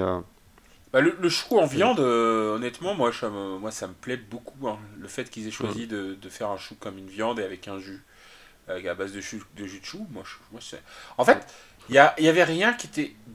Enfin, il n'y a rien qui est décevant dans leur concept au final, ou dans leur menu. Non, ou dans mais il n'y a rien qui est euh, très original. Voilà, c'est ça. Parce qu'en face, avais... en fait, le problème, c'était ce qu'il y avait en face plutôt que eux-mêmes. C'est-à-dire, s'il y avait eu des concepts moins forts en face, ils auraient certainement été choisis. Mais je vois pas comment tu peux te passer du concept de la saucisse, honnêtement. Hmm. Euh, et, enfin, je, ne pense pas. Enfin, quand j'ai vu ce concept, je me suis dit c'est impossible qu'il n'ait pas choisi en l'occurrence. Hmm. Euh, à, moins, à qu'ils ratent leur décoration, mais ils n'ont pas raté leur décoration. Euh, ils ont un menu, honnêtement, qui est surprenant. T'as envie d'y aller. L'autre menu, il était assez surprenant dans le sens où bah, eux, ils ont fait option street food au final, ou option partage. Mhm. Donc c'était un parti pris dans leur, dans leur option. Ils ont fait Méditerranée street food, mais bistronomie, ok mhm. C'était un parti pris. Et là, le, le problème, c'est le parti pris, c'était restaurant végétal. Tu vois, il y a un dicton qui dit euh, que c'est euh, la, la, médiocrité des autres peut te donner du talent. Bah là, eux, ils ont un peu souffert du. Euh, c'est un peu dans le sens inverse. Du syndrome inverse. voilà, exactement. C'est les, les, autres à côté étaient très très bons et avaient, avaient bien poussé les, les, curseurs sur, le, sur leur concept parce que eux ils étaient un peu trop dans, dans l'entre-deux euh, et euh, du coup ça leur a porté préjudice. Et tu vois même le, dessert euh, carbonara courge passion, donc tu vois, un, un trompe-l'œil avec la courge spaghetti, ça c'est des trucs qu'on a, qu'on a quand même pas mal vu, récemment. je sais plus si dans cette, même dans cette saison, je crois qu'on a vu un trompe-l'œil carbonara. mais la courge spaghetti, en tout cas, c'est plus nouveau quoi. C'est un truc qu'on a vu. On a vu trop souvent. Et, oui, c'est le truc qui te surprend la première fois que tu le vois, mais après tu. ouais. Euh, et, bon, voilà, c'était euh, malheureusement pas, pas assez abouti. Après, bah, les péripéties en cuisine, il n'y en a pas eu parce que bah, ils n'ont malheureusement pas pu ouvrir leurs portes. Ce qu'on peut accorder à François-Régis Gaudry, c'est quand même le courage de venir annoncer seul. Euh, il est seul quand il sélectionne, mais il est aussi seul quand il annonce mm. la mauvaise nouvelle aux candidats qui ne seront pas, pas dégustés. Ensuite, bah, du coup, on va, finir sur le, troisième restaurant, le Méridio, donc, euh, tel qu'il a été nommé par Lucie, Louise et Pascal, euh, donc, qui est le terme grec pour dire euh, partage. Et ça se tient, hein, j'ai réfléchi à, tout le, à l'étymologie, à tout le, tu vois, les méridiens, le, le, méridional, tu vois, enfin, tu peux, tu peux m'arrêter ou me, sauver. Non, non, non, mais j'aime bien, j'aime bien quand tu es dans cette phase-là, je, euh, et, donc euh, voilà, la déco était plutôt cool. Euh, c'était un peu, tu vois, il y avait le bleu qui faisait très bleu clin. qui, était, qui, était, qui était très joli. Il y avait l'empilement de valises. Alors bon, Sébastien il a ramené un, un, Stormtrooper. Bon, soit. Là, je crois que c'est ouais, c'est Lucie. Hein. Elle, nous a quand même ramené. Non, c'est Louise. C'est Louise qui était partie à chercher la déco. Euh, non, c'est Lucie. Hein. Ah non, c'est Lucie, ouais. Elle a quand même ramené 20 valises énormes. non, mais c'était le voyage, si tu veux. Bon, j'ai pas compris. Eh pourquoi 20 En fait, moi, ma question, c'est pas la valise, c'est pas la valise qui me dérangeait. C'est pourquoi 20 bah. C'est-à-dire que la, location, on lui dit, bon, bah, c'est 20 ou rien. C'est quoi le truc pour qu'elle prenne 20 En fait, tu peux en prendre 5, ça faisait, la, ça faisait le taf. Mais 20 mm. Je sais pas. Alors, je, je sais pas. Pour le coup, je trouve ça euh, intéressant. là, tu, euh, là, elle était vraiment partie dans une approche presque dadaïste, d'accumulation euh, presque à, l'absurde, mais qui peut provoquer justement un effet assez saisissant. après, la difficulté, ça a été de s'en servir des, des valises, puisque quand tu empiles tes 20 valises, que t'en peux plus, que t'es au bout de ta vie, que tu demandes euh, l'avis et que t'as tes collègues qui arrivent en speed, ouais, euh, je sais pas, euh, ouais, c'est cool, mais non, mais les pas comme ça, refait différemment, ou là, ça va cramer, il faut que j'y retourne, et hop. Et, du coup, elle se retrouve à, redéplacer toutes ses valises. Et alors, ce qui me tue, c'est que donc elle, elle enlève tout, elle remet tout, mais c'est la même chose. Ouais, ouais, ouais, ouais. Mais je pense que c'était un problème de montage, mais clairement. en plus, elle a pas forcément été aidée par. Enfin, si, à la fin, elle a été aidée, mais par Louise qui arrivait et qui disait Oh, c'est pas, pas top. Est-ce que tu peux refaire ah, ah, ah, euh, tu, peux refaire, tu peux refaire en pyramide, s'il te plaît, ou tu peux refaire en machin. Et au final, c'est même pas, c'est pas, même pas terminé en pyramide, ou alors euh, je sais plus ce que c'est une pyramide, mais, mais globalement, euh, je, je, je, sais même pas à quoi elle servait cette discussion, puisque bon, elle s'en est bien sortie au niveau de la déco parce qu'elle a mis des petites, elle a mis des fleurs dans le dans les valises, enfin bref. Mais effectivement, c'était des, un effort, des belles grandes tables en bois avec des pieds blancs, des, des, belles chaises bleues. Mm. C'était euh, la déco était cohérente. Il y avait un petit banc bleu euh, aussi euh, à l'extérieur pour, pour inviter à la, à, la, dégustation. C'était c'était plutôt réussi. côté côté assiette, c'était c'était pas mal non plus. parce qu'on a, on avait des belles propositions. Il y avait la courgette en la courgette 3D telle qu'ils l'ont appelée, donc une courgette un peu en trois façons avec la fleur frite et les autres les, les, autres ouais, il y avait une purée, purée de courgette à l'anis et euh, un petit crumble, une taramo salata, que je ne connaissais pas, mais ça, ça avait l'air plutôt bon. Euh, et, donc cette tempura de, de fleurs de courgettes, ça c'était euh, c'était assez chouette. après, le truc phare de, de leur proposition, ça reste quand même leur gyros, alias le grec, alias le kebab. Ouais. Le gyros, c'est grec. Et, et eh oui, et euh, bah, je, te, laisse finir sur, le, sur la composition. Et après. Bah, ah bah, ça, ça, avait l'air assez dingue. Hein. C'était donc un, un gyros euh, avec euh, donc, des poules faisanes hein, donc, en, tant que gibier et avec un peu de poulet plus classique pour, pour éviter que ce soit trop sec. de la crépine, hein, pour, pareil, pour nourrir un peu la, la, viande et éviter que, que ça sèche trop. Euh, il y a eu la très bonne idée aussi, c'était de mettre un jus de gibier euh, pour, euh, pour, pareil, pour nourrir la viande tout au long de la cuisson et éviter qu'elle sèche. Donc avec des bonnes carcasses et puis une garniture aromatique. C'était, ça avait l'air assez, assez cool. une harissa maison qui avait l'air assez dingue et, assez, et assez relevée aussi et donc une crème de haricots blancs et concombre et la pâte à pita qui a été donc réalisée dans le, le fameux four Tandor euh, et alors c'est là qu'on a vu un peu l'apparition de Pascal. Euh, euh, Pascal le sacrifié, tu vois, Pascal qui. Pascal qui a envoyé en première ligne. À chaque fois qu'il y avait un souci, il y avait Pascal. Pascal, je ne sais pas faire le tendeur. Attends, je m'en occupe. Pascal, je ne sais pas découper ce truc. Attends, je m'en occupe. Pascal, vite, il faut faire frire les fleurs de courgette. T'inquiète, je mets ma main dans la friteuse. c'était pas... ouais, Pascal les bons tuyaux, quoi. C'était. Euh, Attends, c'était Pascal la main dans la friteuse, Pascal, Pascal le bras jusqu'à l'épaule dans, dans le four à un moment donné aussi, je crois. ouais. Ah non mais c'est Pascal, euh, je mets ma main dans le verre pilé. Euh, oui oui ils ont fait tomber le sac des trucs. exactement. c'était vraiment c'était Pascal, euh, c'était Bruce Willis à la fin de Die Hard quoi. Alors Bruce Willis, est-ce qu'on doit en parler vraiment eh ben oui, on, on, doit en parler, on le salue très fort et, et, on le remercie pour, pour sa carrière absolument incroyable et, et, et tous ces rôles qui nous ont fait rêver quand on était gosse. Enfin en tout cas c'est le message que je tiens à faire passer de ce côté-là. Je sais pas si tu veux compléter. Oui, oui, grande, grande, grande carrière, un petit peu, je pense, sur la fin, et il a été un petit peu exploité quand même, euh, si je peux me bah, permettre. Peut-être marqué par le début de la ouais, de sa maladie. Hein. Ouais, alors, je, je, alors juste, euh, si on fait un point sur Bruce Willis, c'est que effectivement c'est quelqu'un qui, qui, a eu une grosse carrière, donc il a, il a jamais eu d'Oscar, mais il a eu beaucoup, beaucoup de succès euh, public, notamment sur la série Die Hard, Un jour en enfer en France, et, mais aussi... Euh, sur euh, les films avec euh, M. Night Shyamalan ou. Mmh. ah oui, le sixième sens, incassable. Ouais, exactement. Et malheureusement, sa fin de carrière était un petit peu moins. un, petit, un, petit, un petit peu moins hype, dans le sens où. Mmh. Alors, peut-être touché par les premières prémices de la maladie, il avait signé mmh. un contrat pour faire des films à la chaîne pour un million de dollars par film pour deux jours de tournage. C'est-à-dire que euh, chaque ah film, euh, il, était, euh, il était là deux jours. Et bah, il tournait, il en a tourné une vingtaine ou une trentaine de films comme ça. Euh, il y en a encore beaucoup qui sont en, post-production, mais du coup, c'était pas des films d'une grande qualité, c'était en général même euh, parfois des, des, navets et souvent, et souvent des nanars. Euh, et, et, donc, sa fin de carrière en tant qu'acteur n'a pas été excellente, notamment, je pense, à cause de ses problèmes de santé.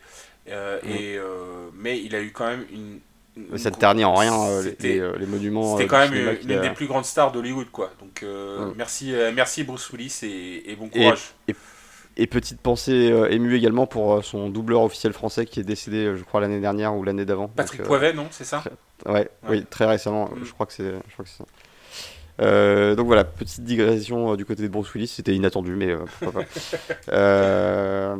et, donc, oui, non, bah, il, a été, il a été à fond hein, pour, pour, pour, mener à bien les, les différentes recettes. Et effectivement, Pascal euh, c'était un bel investissement de, sa part dans, le, dans cette épreuve. Euh, bah, qu'est-ce qu'on peut dire sur ce Giro à part que à part que c'est pourrait mourir pour le goûter tu vois ouais euh, alors c'est un gyros qui est, qui est basé sur de la volaille en fait le gyros donc ça veut dire c'est un mot qu'on connaît nous en France parce que c'est l'étymologie ça a la même étymologie que certains mots qu'on utilise. Dans que les carrefours giratoires, par exemple. Ouais, voilà, c'est ça. C'est euh, le fait une particularité française euh, très. Euh, le fait de tourner. Donc c'est, mais, à, mais à la base, c'est ça qui est marrant, c'est qu'ils ont fait un gyros en appelant ça un kebab, en faisant un petit peu des mélanges. il faut comprendre, les, gyros c'est grec, et, et d'ailleurs la décoration de leur restaurant était complètement méditerranéenne, plutôt grecque, parce que c'était bleu, blanc, enfin les couleurs traditionnelles du drapeau de la Grèce, hein, on va dire. Et... Tandis que kebab, c'est plutôt turc. Et voilà. Et, alors que le kebab, c'est plutôt turc, et euh, à l'origine même, on va dire, le kebab moderne euh, est plutôt turc, puisque la, viande grillée en elle-même, qui tourne sur une broche, ça mm. c'est quelque chose qui est né au 19e siècle, enfin qui est né, en tout cas qui était popularisé au 19e, au 19e siècle par euh, des restaurateurs turcs. Euh, mmh. Tu veux dire qu'avant le 19e siècle, il n'y a personne qui a eu l'idée de mettre un bout de viande sur une broche euh Oui, mais en, gros, ce qui se dit, c'est que, en fait, avant, ils le faisaient à l'horizontale. Tu sais, comme un, mmh, comme un michoui. Et ce qu'eux, ce ils ont inventé, c'est de le faire à la verticale. Parce que, en fait, quand tu le faisais à l'horizontale, bah, tu avais les bouts à l'extrême gauche et à l'extrême droite qui étaient moins cuites que le reste. Mmh. Et du coup, la bonne idée du, de, de, de l'inventeur de ça, donc j'ai pas le nom, hein, euh, c'est de euh, bah, d'avoir kebab, je crois. d'avoir non parce qu'en en fait kebab ça veut dire viande grillée. Et, euh, et, ce que tu manges en général, c'est un donneur kebab. Et un donneur un kebab, kebab exact. ça veut dire viande grillée qui tourne, en gros, globalement. Parce que, parce que je crois que donneur, ça veut dire qui, qui, tourne, je crois. comme gyros en grec. comme, comme gyros, sauf que gyros, ben, tu vas le voir tout à l'heure, n'utilise pas les mêmes viandes. Parce que en, en l'occurrence, hum. Le, kebab à la base, c'est plutôt basé sur du mouton. Donc ça s'est transformé mmh. ensuite sur, sur l'agneau. Euh, et, et, surtout, le, kebab moderne, en fait, il date pas de, du 19e siècle. Le kebab moderne qu'on peut manger à la main, parce qu'à la base, c'était de la grillade, en fait. Donc tu mangeais ça dans mmh. des assiettes. Dans des plats, c'est un plat turc que tu que appelles Iskander. Donc quand, un plat, ah. quand on sert un Iskander, en fait, c'est en général de la viande qui a tourné sur une broche euh, dans une assiette avec euh, des accompagnements. Et dans les années 60, euh, donc il y, a eu, y a eu pas mal de kebabs, donc il y a eu déjà une, immigration turque dans, vers d'autres pays, et il y a eu pas mal de, kebabs qui sont apparus, a, priori, celui, le premier qui, a, qui a, fait apparaître cette viande en Europe, c'était plutôt à Londres que dans l'Europe continentale. Mais en Europe continentale, ce qu'on ce qu'on sait, c'est que donc il y a eu une grosse immigration turque en Allemagne et il y a eu euh, l'inventeur du kebab. Alors, ce qu'on dit être l'inventeur du kebab, parce que c'est un peu controversé. En gros, il y aurait trois inventeurs du kebab. Le premier, celui qui a créé son premier restaurant et qui a fait en sorte qu'on mange plus euh, la viande grillée dans une assiette, mais dans un sandwich. Il mhm. s'appelait euh, Nesvat Salim. Et c'est lui qui aurait inventé le kebab dans, dans, dans une ville allemande qui s'appelle. Dans, dans, sa forme moderne. Et il l'a fait en Allemagne, euh, dans une ville qui s'appelle Reutlingen, qui était qui est pas très très loin de Strasbourg, en fait, à une centaine de kilomètres. Mmh. Euh, et ensuite, d'autres l'ont encore plus popularisé. Et en fait, on, ne sait pas encore qui a inventé le kebab entre deux, deux germano-turcs donc, euh, qui, qui, étaient à Berlin, puisque ce que nous, on, connaît de la, le kebab d'aujourd'hui est dérivé du, du, Berliner kebab en, réalité, qui, arrive d'ailleurs à Paris, je crois qu'il y a pas mal de, de restos qui font vraiment du Berliner kebab, qui est un peu différent du ah. kebab que nous on a. C'est-à-dire que le, kebab classique, c'est salade tomate oignon, alors que le Berliner kebab, il est un peu plus euh, légumier, il y a un peu plus de légumes différents, c'est des légumes de saison découpés, ah. etc.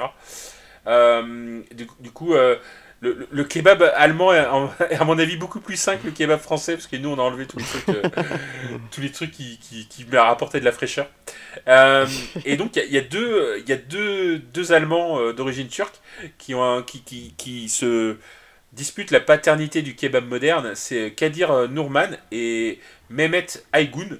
Et, euh, et, et aujourd'hui, c'est à, ces trois personnes-là, euh, Nevzat, Salim, Kadir Nourman et euh, Mehmet Aygoun, qui étaient des Turcs immigrés en Allemagne ou des euh, Allemands d'origine turque, qu'on doit vraiment le kebab moderne qu'on retrouve dans des pains avec bah, des légumes et, et, de la viande. Sachant que eux, ils font ça, ils font ça avec souvent de l'agneau, euh, du, poulet euh, et parfois mhm. du veau ou du bœuf. Euh, tu retrouves ça dans quelques broches à Paris, ou avec des broches de veau, notamment. Mhm. Et, et, et, ce, ce, kebab moderne, c'est un peu bah, répandu dans ces, dans ces pays voisins, notamment en Grèce, où, où tu as le gyros. Le gyros, en fait, c'est plutôt un gyros qui est fait avec de la viande de porc, pour le coup. Mhm. notamment pour des raisons religieuses, parce que en Turquie, tu as plutôt une, euh, une majorité musulmane de la population. Et, euh, mhm. et en Gyros, tu as plutôt une majorité orthodoxe euh, en Gyros de, de, de, la religion. Je parle de la religion. et, et, ce qui est marrant, c'est qu'on retrouve ben, toutes ces histoires de broches à la, vertic à la verticale. On les retrouve mhm. notamment au Mexique, parce qu'au Mexique, il y, a un, y, a y, a un tacos qui s'appelle le tacos al pastor, qui est fait à base de viande de, de porc, mais qui à l'origine a été importé euh, par, je crois, euh, des Libanais qui étaient passés en Turquie, et qui sont installés au Mexique, et qui ont commencé à faire de la viande avec de l'agneau. Mais comme, on, comme au Mexique, on mange plus de porc, ça a été transformé ensuite euh, en tacos al pastor, c'est-à-dire c'est une broche, donc une broche verticale de porc avec tout en haut un morceau d'ananas. Donc ça, c'est le ah point ananas du, truc. J'ai vu ça, qui donne un petit peu le goût un petit peu sucré au tacos al pastor.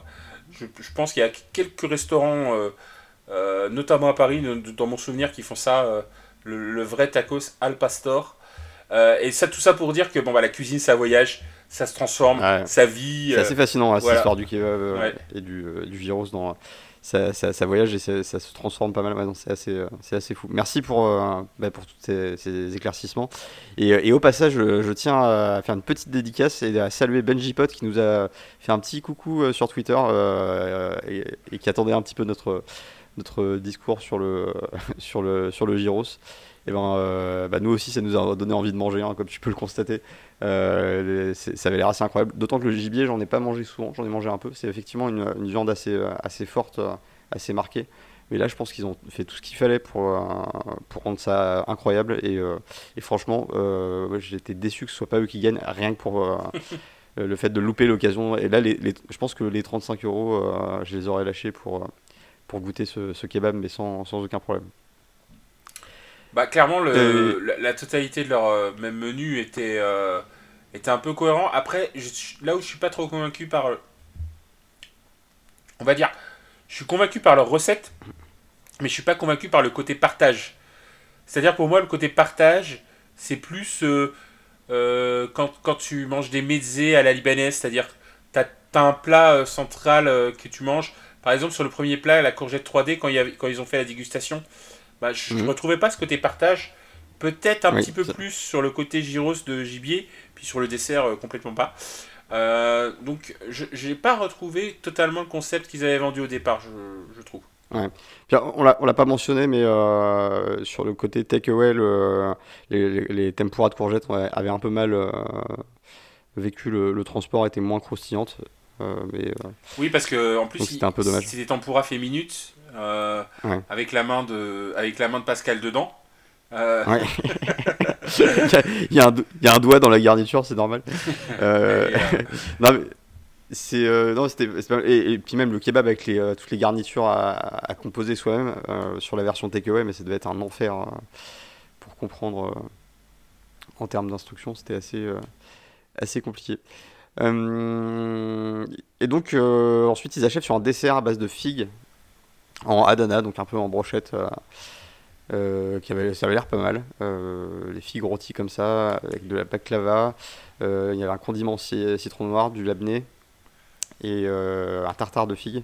Ça, c'est un dessert qui fait envie, hein, franchement. Je pense que. Ouais, ouais, et complètement en plus, qui reste complètement dans le thème avec le baklava et, Mm. et, et- et le labné. Et labné, on a le dressage en Adana.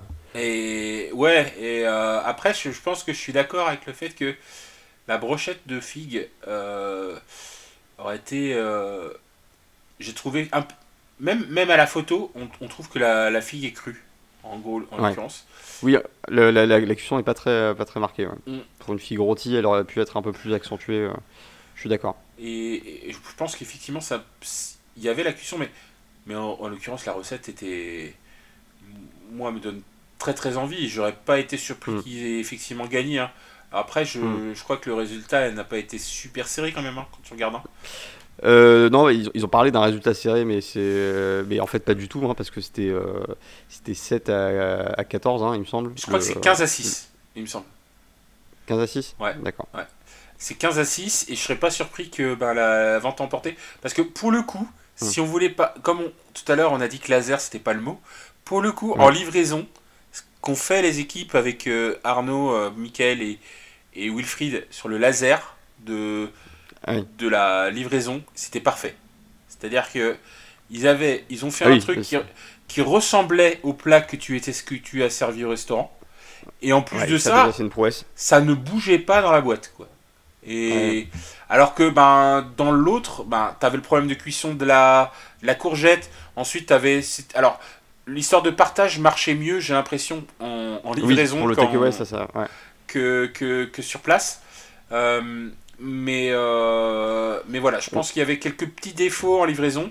Et, et livraison, comme tu l'as dit tout à l'heure, c'est c'est 11 points sur 10, sur 21, pardon. Ouais. Euh, C'est, un poids énorme, hein, parce que ça- ouais, c'est, donc c'est quand même. c'est euh, plus que les, les chefs et, et, euh, François-Régis Gaudry et, les chroniqueurs en salle combinés. Donc c'est, c'est Ouais. très, très, très, très marqué. Donc voilà, Euh, succès pour la saucisse. La saucisse au, au firmament. euh, Qu'est-ce qu'on peut dire euh, C'est pas démérité, on va dire, à part le dessert Non, un petit peu. pas forcément à la hauteur, mais Un peu malheureux. ouais. les, les deux premiers plats sont, ont l'air succulents. Ça avait l'air incroyable. et, euh, et, et notamment le, le plat du milieu. Euh, et euh, moi, je félicite Mickaël d'avoir trouvé ce, ce concept de saucisse qui me fait rêver maintenant. Ah bah, ça a payé. hein. j'a- J'adorerais voir ça dans d'autres dans d'autres circonstances. Et puis euh, non, et puis bon bah euh, bravo pour le kebab, hein, le kebab, euh, bonne idée. C'est l'idée de l'année quand même parce qu'il me semble dans la première émission c'était c'était Mickaël qui avait fait un kebab. Ça fait deux fois que Un kebab de pommes, ouais. c'est vrai. deux fois qu'on voit le kebab de- dans, dans l'émission. Ça me fait penser que, tu vois, c'est, il y a quand même, on a quand même une, une fâcheuse tendance, nous en France, à twister les plats qui arrivent et qui sont populaires. Euh, typiquement le burger. Et il se trouve que, bah, on, parle aujourd'hui du, du kebab. Et euh, hier, je crois, ou avant-hier, c'est passé la coupe, de, la coupe de France du burger, où on élisait le meilleur burger de France. Et, euh, Oh. et, et quand tu parlais de burger dans les années 90 ou 80, hein, je suis assez vieux pour avoir vécu ces années-là en, en pouvant euh, un petit peu réfléchir. Mais moi aussi, Ludovic. Ah, toi aussi? Non, euh, attends, Bah bon, oui. ça veut dire qu'on est vieux tous les deux, c'est moche. Euh. Est-ce qu'on doit. Mais qu'on non, doit- c'est beau. est-ce que, est-ce que tu dois le dire à l'antenne? Et non, mais en gros, quand tu parlais de burger dans les années 80-90, on parlait ça avec un petit peu de dédain parce qu'on pensait McDo, etc. Et aujourd'hui, t'as pas un seul resto qui sert un burger, mais surtout qui sert un burger gourmet, quoi, tu vois, qui sert un burger un petit peu twisté, Ouais. ou alors avec. et, et maintenant, t'as des, t'as des concours pour euh, élire le meilleur burger de France. Et je serais pas surpris que dans Ouais. 2-3 ans, c'est la même chose pour le kebab. euh, Et, euh, et peut-être dans 3-4 ans, 5 ans, 6 ans, t'as la même chose pour le tacos. et, et parce que parce que on a une habitude de twister des trucs à notre sauce, en fait. Et, vrai. et de transformer des plats Mais, qui sont populaires dans d'autres pays en autre chose, quoi. Moi, je veux bien être jury dans un, un championnat de France de kebab, hein, ça, y a, y a aucun problème. Porte volontaire. À- avis, avis aux promoteurs du championnat de France de kebab. Ben, on est là, hein. pas de souci. hein. On est là. on est là et on bouge pas. Euh, grosse surprise, euh, pas d'élimination, du coup, pas de dernière chance euh, lors de cet épisode. du coup, je me suis dit, mais c'est quoi l'enjeu À part la petite récompense, ça, ça, fait un peu épreuve de confort dans Colanta, tu vois, il n'y a pas vraiment de. Et eh bah, il n'y a, pas vraiment d'enjeu si ce n'est bah, un petit bonus cool, mais il n'y a aucune élimination. Et, l'autre point aussi, c'est que du coup, ça, ça, me pousse à penser qu'on va, va, beaucoup moins voir les candidats éliminés que les années précédentes. ah, j'ai justement la même pensée que toi. Mm. Parce que si non seulement ils les font pas revenir pour la guerre des restos, mais qu'en plus de ça, y a, y a, ça fait un épisode euh, sans élimination, euh, bah, ça fait autant d'occasions en moins pour faire revenir des, des candidats. Donc je, je demande, je, commence vraiment à me demander s'il euh, il va y avoir des repêchages de candidats. Et eh ben moi je pense qu'il n'y en aura pas. Ou alors, euh, ou alors on va avoir deux émissions de plus, mais globalement, je pense. En général, il y avait un, un, candidat qui était repêché, hein, je pense. Euh, ouais, voire deux. Euh, en fait, voire dans certains il avait fait un truc où il y, avait, il y avait la possibilité pour deux candidats, s'ils arrivaient tous les deux à être premiers du classement, de, mais, de, revenir dans le concours. Là, en fait, ils sont neuf. Ça veut dire qu'on est à la septième émission. ça veut mhm. dire qu'en gros, il reste huit émissions, en, l'occurrence. Mhm. Euh, donc, euh, soit il y a 15 émissions, soit ils, font, ils ramènent d'autres euh, candidats, ce qui nous amènerait à à peu près 16 ou 17 émissions. Sachant que l'année dernière, vu qu'on l'a fait en entier, il y a eu 18 émissions quand même. donc, il y a encore un petit espoir pour, pour les voir, ou alors la saison sera plus courte. C'est possible aussi. Tout est possible, c'est on peut s'attendre à tout. C'est un peu la magie de, de Top Chef. Euh, en tout cas, j'ai hâte de voir ce que ça va donner. Euh, j'ai été un peu spoilé sur, le, euh, sur ce qui va se passer la semaine prochaine. Merci, monsieur B. ah non, t'as été spoilé par, le, par le, sur la bah, bah, ouais, mais en fait, du coup, t'as hâte, non? Est-ce que t'as hâte? Bah, bah ouais, ça va être, ça va être marrant. Ouais, ça va être cool. Mais je, je, ne, je, ne, je ne transmets pas le spoil. Je, ceux, qui, ceux qui savent, savent. Et ceux qui ne veulent pas savoir, bah, euh, on ne vous spoilera pas ici, en tout cas ça, pas aujourd'hui. Ça ne peut que vous donner envie de, regarder Top Chef, en tout cas. Je peux, je le dire. Euh, est-ce que tu as quelque chose à, ajouter sur, euh, cette guerre des restos bah, plutôt épique hein, finalement non, c'est une bonne émission. Hein. la guerre des restos, c'est toujours bien. effectivement, la déception, c'est qu'il n'y ait pas eu de conséquences à l'échec. Hum. Si, il y a quand même une déception, c'est Lilian qui se retrouve, qui va être, qui, qui, est un peu trop, qui à mon avis va être un petit peu traumatisé parce que on rappelle que Lilian avant le, avant le, ah avant le Covid devait ouvrir un resto à Saint-Maur-des-Fossés et le pire qui pouvait lui arriver, c'était de pas ouvrir le resto euh, de la gare du resto à Saint-Maur-des-Fossés. Ça, c'était le troisième point qui euh, me faisait, qui, appuyait ma certitude. et, et, ça lui est arrivé. Et euh, je pense que s'il y avait eu une dernière chance, je suis pas, je donnais pas cher de sa peau. Et mais là, euh, est-ce qu'il va s'en remettre euh Alors un peu, un peu déçu par sa réaction très défaitiste. Je pense pas qu'il y ait de malédiction sur Lilian. Je pense que bah, il, a joué de malchance sur le euh, ils ont été juste moins bons que les autres. oui, il y avait, il y avait une chance sur trois sur la garde resto, donc c'est pas forcément de sa faute. Hein, voilà. mais, mais, je pense pas qu'il faut qu'il corrèle euh, son, son, avenir ou ses choix de vie euh, par rapport à une, une, défaite à la garde des restos. Je pense que s'il a vraiment envie d'ouvrir un resto, il l'ouvrira, il y arrivera et il n'y aura pas de problème. de la même manière que pendant la pandémie, enfin, il y a plein de. Il y a énormément de cuisiniers qui n'ont pas cessé de cuisiner parce que la pandémie est arrivée. Et je, alors, je ne je vais pas euh, critiquer, son choix d'avoir mis euh, sa carrière de cuisine en pause euh, à ce moment-là, parce que je connais pas sa vie et il a probablement des raisons très valables de le faire. Mais je pense que pour l'avenir, il faut, faut pas qu'il se ferme à la possibilité bah, d'ouvrir un restaurant, que ça se passe très bien et que ça marche bien et, et qu'il s'épanouisse là-dedans. Enfin, là, si Lilian ouvre un resto, ça va marcher. Honnêtement, tous les candidats Top Chef qui ont ouvert des restos ou qui ont déjà des restos ouverts ont des salles pleines après Top mm. Chef. Donc, je me pose. Enfin, en fait, j'ai aucun problème pour lui. C'est juste que là, on a un peu surjoué la séquence à la télévision. Et, qu'en plus, lui euh, a, dit oui, des paroles euh, très défaitistes. Euh, alors, un peu généralis généralisantes sur bon, bah, j'ai raté deux fois, je vais, rater trois fois. quoi. Non, il faut. Tu vas, tu vas réussir, Lilian. Enfin, tu vas sortir de, de Top Chef, tu vas avoir des propositions de restaurant et, et tout va bien se passer. Allez, accroche-toi mon garçon. eh bien, euh, je pense que euh, nous allons conclure là-dessus. Euh, ça a été encore une fois un plaisir de, de faire cet épisode avec toi. J'ai vraiment très hâte, de- d'autant plus que maintenant je sais de, de quoi il va s'agir, de, de voir le prochain épisode, donc l'épisode 8. Euh, eh bien, il me reste qu'à te souhaiter euh, à toi et ainsi qu'à tous nos auditeurs une excellente semaine et, euh, et à vous dire à la semaine prochaine. Ciao, bon dimanche et à la semaine prochaine.